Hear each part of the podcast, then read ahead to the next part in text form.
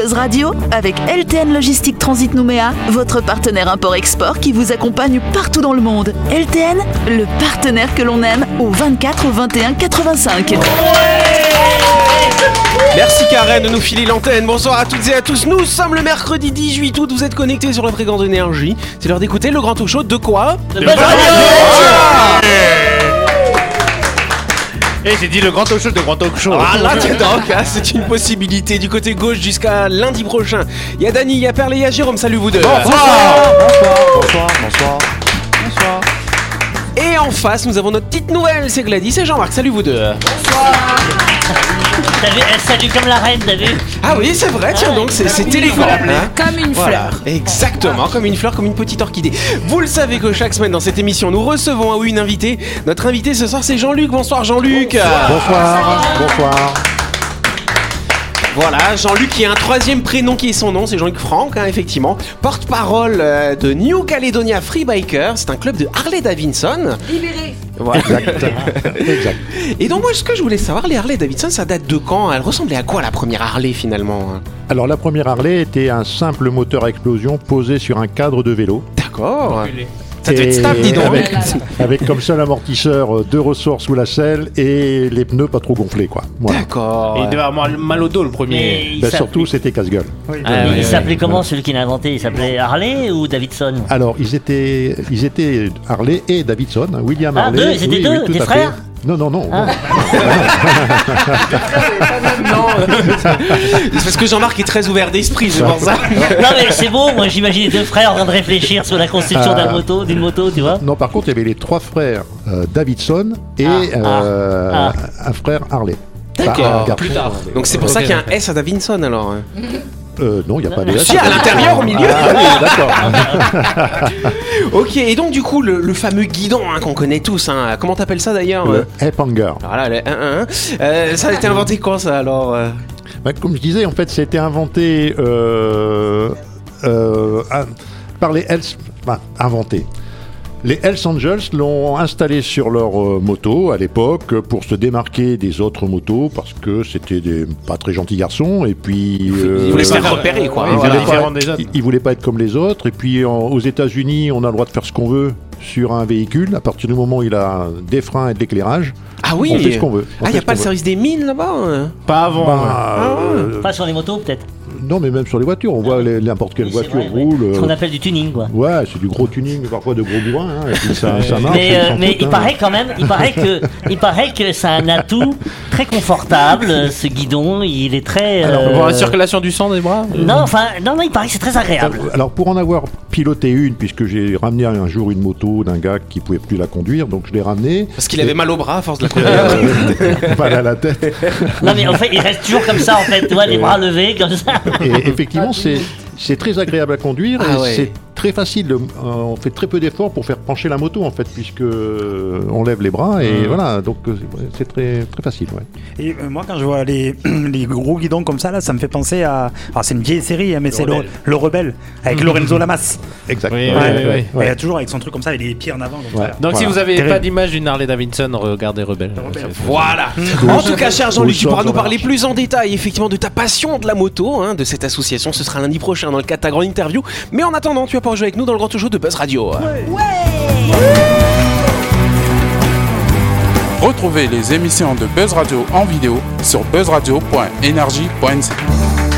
Yes Alors avant de commencer, une petite révolution dans le monde des super-héros, figurez-vous, c'est officiel. Robin, le incontournable acolyte hein, de Batman en combinaison moulante, Qui était dans l'ombre. voilà, il vient de révéler sa bisexualité dans le nouveau numéro des aventures de l'homme chauve-souris Batman Urban Legends. Comment ça, il a révélé C'est lui qui Ah, l'a dit Ouais, ouais, c'est un vrai personnage. Ah oui, mais sans douter. Effectivement, sur la planche qui a rendu les fans hystériques, un garçon, Bernard, ouvre la porte de chez lui à Tim Drake, hein, donc c'est visiblement Robin, si j'ai bien compris. Euh, il laisse parler ce dernier qui semble avoir des sentiments pour lui, puis il lui coupe la parole et demande Tim Drake Est-ce que tu veux sortir avec moi un de ces quatre? Robin, content, se met à rougir et lui répond avec enthousiasme Oui, oui, je crois que j'en ai envie. Incroyable Donc, euh, bah, du coup, bah. C'était qui? C'était Batman peu- à la porte? Non, c'est pas Batman Batman Non, non, non, c'est le vieux, tu sais, là, quand il- Alfred ou je sais pas quoi, là. Donc dans les comics, Robin n'avait encore jamais exprimé son attirance pour les garçons, Ni pour les filles aussi. ni pour les filles. Alors si, apparemment, dans certains, il aurait côtoyé des filles, mais tu vois, c'est pour euh, cacher, tu vois. Ah oui, oui, peut-être, peut-être, peut-être. Et donc plus de doute, euh, il est donc bisexuel ou même homosexuel, euh, comme d'autres super-héros. Donc il y a Catwoman apparemment qui est un petit peu euh, lesbienne sur les bords, Ah, on va dire ça ça. pardon. Et euh, oh, apparemment il y aurait Loki. C'est qui Loki d'ailleurs tu connais pas Loki? Non, mais moi je sais pas. Mais oui, c'est le frère de Thor. Ah, il est un peu gay aussi Lui. euh, il y a une série, il y a une série donc, euh, qui, est, qui est sortie sur Disney donc Loki, euh, sur 5 épisodes, et euh, où on découvre un peu une autre facette de Loki qui, à un moment, euh, sous-entend qu'il aime aussi les garçons. D'accord. voilà. Allez voir que- sur Disney avec le code Buzz Radio. ou- Voilà. Parce qu'on gagne des sous comme ça. oui, Mais je pense que c'est la continuité euh, LGBT qui touche les super-héros. Bah quoi. oui, c'est ça. LGBTQ, R, Z, Z. Bon bah voilà, bah effectivement, bah voilà, bah, ça, ça montre l'ouverture d'esprit finalement dans le monde des comics hein, Voilà, d'ailleurs. c'est ça. Je pense que c'est une adaptation euh, au temps d'aujourd'hui. Voilà. C'est triste. Hein. Voilà, et on va passer à la première question. Ouais, c'est mieux. Y a pas ça ma première question. Voilà, je la fais du coup. La première.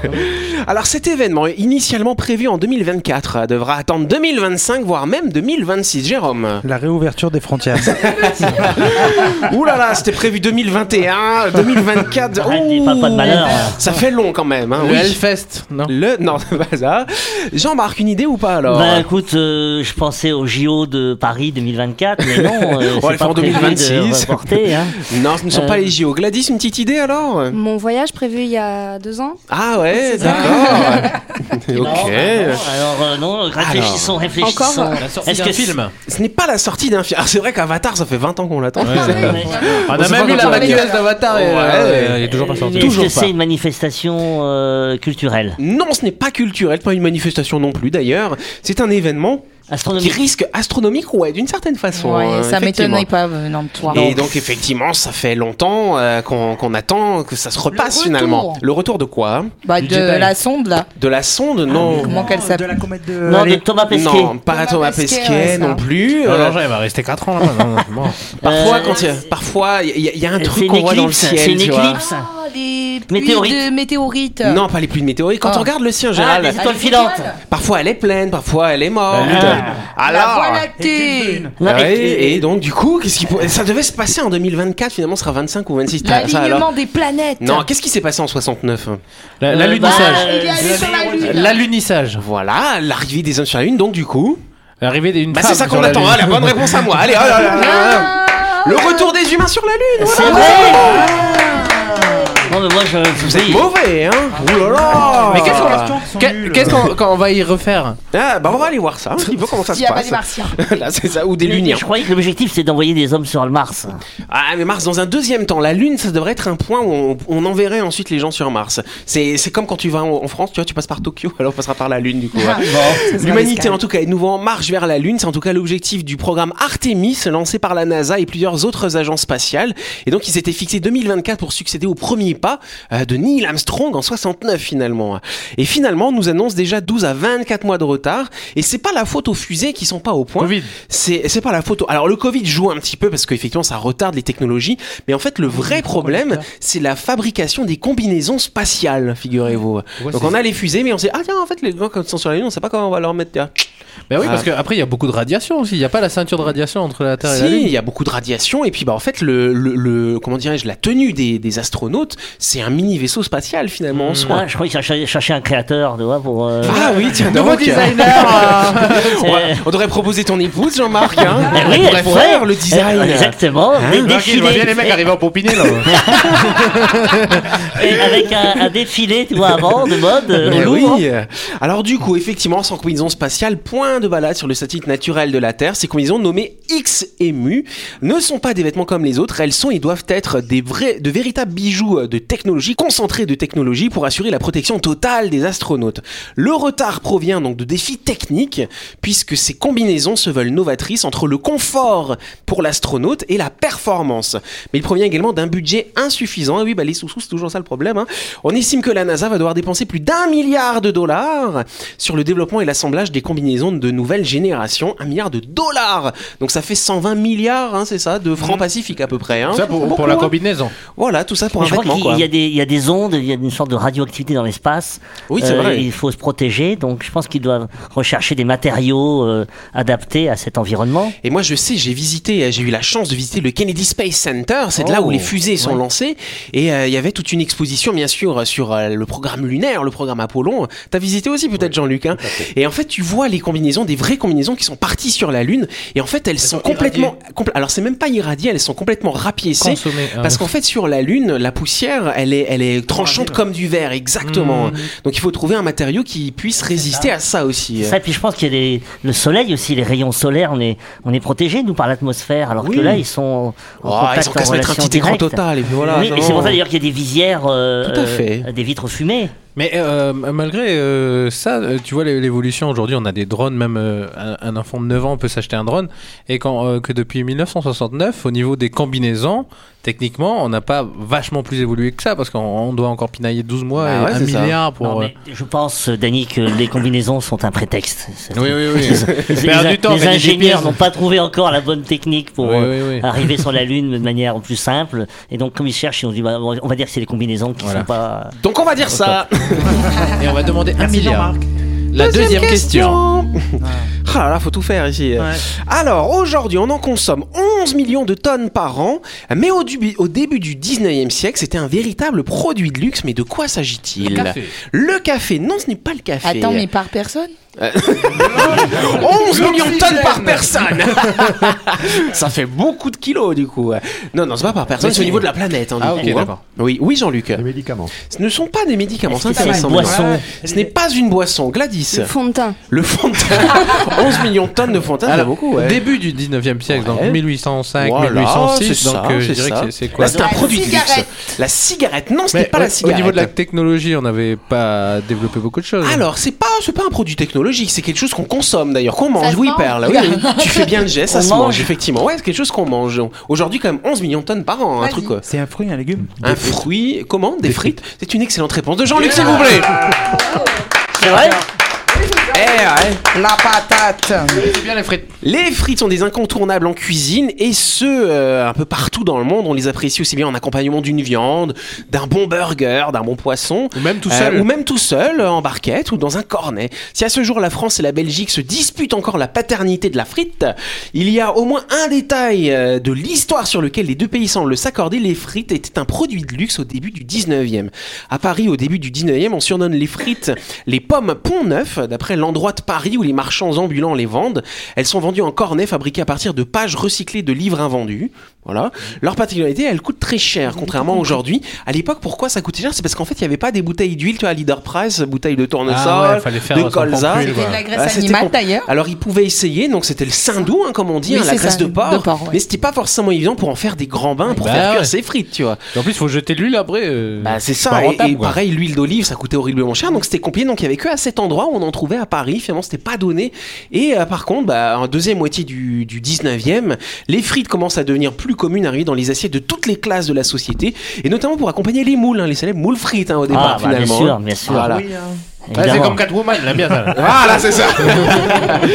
Aujourd'hui, la frite, les frites sont consommées à plus de 11 millions de tonnes par an quand même. Et euh, la Belgique reste quand même le premier exportateur mondial. L'essentiel de ce qu'on retrouve dans le commerce, c'est donc surgelé ou transformé. Mais un engouement nouveau pour les produits frais redonne à la frite maison toute sa splendeur d'antan. Et en Calédonie, on a la chance d'avoir une grande diversité de tubercules. Donc on peut faire des frites de patates douces, euh, euh, voilà, patates douces, taro, igname, manioc, tout ça, c'est Oui. pas mal. Ça donne faim tout ça. hein. Mais, Oui, mais oui, oui. je pensais que c'était plutôt la pomme de terre qui était rare, parce qu'à l'époque, euh, Parmentier, c'est Parmentier Alors qui a introduit justement. la pomme de terre, et il me semblait que... Il a introduit où en Europe Ce qui est C'est comme intéressant, ça que tu l'appelles Ce qui est intéressant, c'est qu'en fait, la pomme de terre au Moyen Âge, par exemple, c'était un produit, euh, c'était un produit vraiment de, on, on- c'était mal considéré. On donnait ça aux cochons finalement. C'est seulement quand on a commencé à le cuire, et notamment c'est Parmentier qui a commencé à la faire cuire Ah, et à réussir à en faire un produit qui soit ça. ensuite vite euh, demandé finalement. Et, et après, ils ont fait la vodka avec aussi. hein. La vodka avec la Oui, pomme de c'est avec la terre. pomme de terre, oui. Ça alors. Mais oui, c'est fou. Et ben voilà, c'est fou. La chronique du jour. Avec LTN Logistique Transit Nouméa, votre partenaire import-export qui vous accompagne partout dans le monde. LTN, le partenaire que l'on aime. Et donc vous le savez que chaque semaine dans cette émission, nous vous proposons euh, des chroniques. Et donc euh, bah, ce soir, c'est Dany qui va prendre la parole. Tiens donc. Et oui, alors euh, pourquoi certaines personnes se plaignent-elles tout le temps? On a tous un Calimero dans notre entourage, un roi de la jérémiade ou une reine de la plainte qui, à chaque petite contrariété de la vie, en profite pour déverser un flot incessant de lamentation. Ce Calimero ou cette Calimérette, hein, c'est peut-être un ou une de vos amis, un membre de votre famille, voire même un collègue de bureau. Mais pourquoi c'est toujours les autres? Peut-être que vous êtes en fait ce râleur professionnel. Bref, les Caliméros sont partout et se lamentent dès qu'ils peuvent.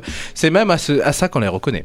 Une plainte euh, est-elle pour autant toujours négative? Comment bien se plaindre? Et élément de réponse dans cette chronique. Soyons francs, il arrive à tout le monde de se plaindre. Parfois, quand rien ne se passe comme prévu, quand on a eu une journée pour ainsi dire merdique, se lamenter et un, un bon coup, bah, ça fait du bien. Pour n'importe quelle raison, même la plus insignifiante soulage et libère les tensions. Cela ne veut pas forcément dire que nous sommes tous des chouinards compulsifs. Selon Saverio Tamasella, docteur en psychologie et auteur du livre Le syndrome de Calimero, il y aurait trois tendances de, de plainte distinctes. La première, c'est celle qui résulte d'un véritable besoin qui est exprimé avec plus ou moins de la maladresse. La lamentation commune, ponctuelle et répandue en quelque sorte. La seconde relève plutôt de l'habitude, par exemple parce que les parents avaient déjà ce pli ou que l'environnement était très critique. Enfin, certains individus expriment par leur plainte une forme de destructivité, voire de haine à l'égard du monde et des autres. Une plainte cache donc parfois quelque chose de beaucoup plus enfoui, enfoui pardon. Un bon moyen pour l'analyser et la comprendre est de regarder l'intention derrière cette jérémiade. Exprime-t-elle une émotion sincère comme de la colère ou de la tristesse? Est-ce un appel à l'aide Un moyen d'attirer l'attention? De discréditer une personne Ou bien est-ce simplement une plainte pour soulager une angoisse Ainsi, une plainte saine, saine et claire énonce un dommage ou une injustice. Elle permet de faire évoluer la situation, de passer au-delà d'un problème que l'on rencontre et peut-être donc d'être considérée comme positive. Mais il n'en est pas de même pour toutes les plaintes. Il arrive souvent que la tendance à se plaindre exprime une, insatisfac- une insatisfaction, une lassitude, un chagrin, une souffrance existentielle, voire un malheur profond. Se plaindre apparaît alors comme un appel au secours, comme cer- certaines personnes utilisent à longueur de journée, le symbole d'un caliméro perdu dans un cercle vicieux, où la plainte apparaît comme un des seuls remèdes. Pire, parfois, certains individus n'arrivent pas à communiquer autrement, autrement que sous la forme de la critique, de la réprobation, du mécontentement ou des jérémiades. Ils sont fermés dans ce mode relationnel qui les limite énormément. Si face à quelqu'un qui se plaint, il est important de faire preuve d'empathie en prenant le temps de lui demander seul à seul ce qu'il a fait tant souffrir, ce qu'elle a besoin de confier. Il faut également savoir dire stop quand cela nous impacte trop. Quand une personne se plaint de façon excessive et que cela pèse sur notre vie, il faut, pouvoir s'extirper de toute cette négativité. Mieux vaut alors dire clairement à cette personne que vous n'êtes plus disponible pour écouter toutes ces la- lamentations d'un seul coup et que l'épaule sur qui elle se repose ne peut supporter tous les malheurs du monde. Une plainte a de la plainte en quelque sorte. Du coup, je vous propose un petit mode d'emploi pour bien vous plaindre. Si la plainte produit à la fois une prise de conscience, un désir de changement et la mise en œuvre d'une évolution favorable, elle est bénéfique pour soi et pour les autres. Il est crucial de pouvoir se plaindre à bon escient, car beaucoup de choses peuvent être améliorées dans nos existences. Bien se plaindre est existentiel et permet de ne pas tomber dans un système de lamentation répétitif. Voilà. Donc, alors, euh, qu'est-ce qu'une bonne plainte? 1. Votre plainte doit être honnête, rester factuelle. 2. Votre plainte doit être respectueuse, c'est-à-dire qu'elle ne s'attaque pas à quelqu'un. 3. Votre plainte doit être constructive ou coopérative. Elle doit permettre de proposer une solution. 4. Votre plainte doit être facilitatrice. Tout le monde doit en sortir gagnant. Et 5. Votre plainte doit être éloignée de toute idéologie, sans sous-entendu désobligeant, loin de toute rancune ou envie de vengeance. Bon, vous me direz, ces 5 astuces semblent bien difficiles à réaliser à première vue. D'autant que nos environnements ne nous facilitent souvent pas la En conclusion, je pense que nous sommes tous à notre niveau des râleurs. Nous avons encore, toutes et tous, un lent chemin à parcourir ensemble à ce niveau-là. Tant notre culture peut être bête et méchante, violente, fondée sur la lutte, la compétition, la domination et la loi du plus fort. Râler, ça peut faire du bien, mais avec un peu de modération pour éviter de tomber dans la dépression. Une bonne solution pour se détendre, c'est d'écouter quotidiennement le 23 minutes d'émission de Buzz Radio.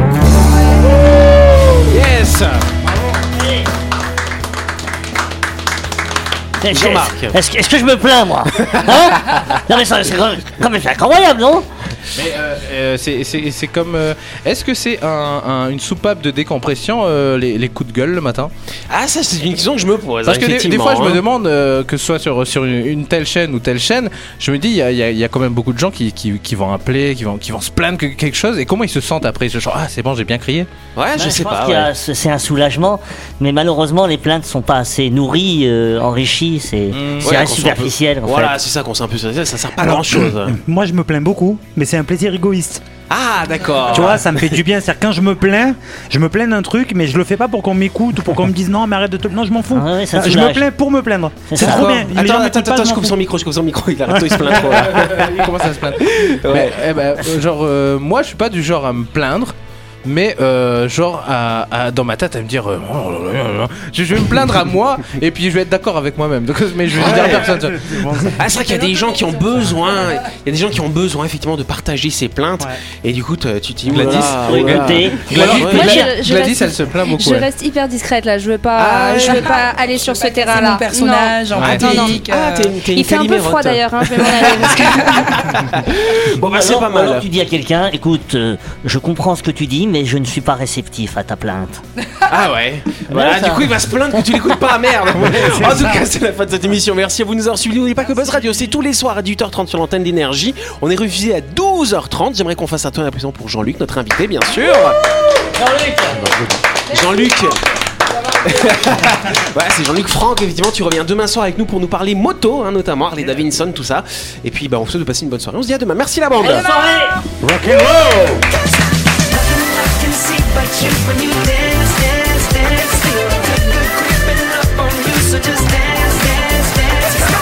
Buzz Radio avec LTN Logistique Transit Nouméa, votre partenaire import-export qui vous accompagne partout dans le monde. LTN, le partenaire que l'on aime